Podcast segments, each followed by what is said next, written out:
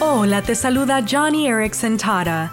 Hace 36 años una mujer en Kenia trató de acabar con la vida de su nieta pues creía que Francesca, la bebé, había nacido con una maldición, espina bífida. Gracias a Dios, la madre de Francesca la rescató, pero aún así, la vida de esta niña estuvo llena de rechazo, abuso y dificultades. Pero luego, cuando estaba hospitalizada por úlceras por presión infectadas, aprendió acerca de Jesús y aceptó la voluntad de Dios para ella. Hoy, toda adulta, Francesca es mentora de niños con discapacidades.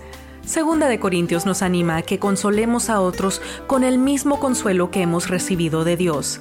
Francesca lo hace y tú también puedes. Johnny y amigos, compartiendo el amor de Cristo a personas afectadas por la discapacidad.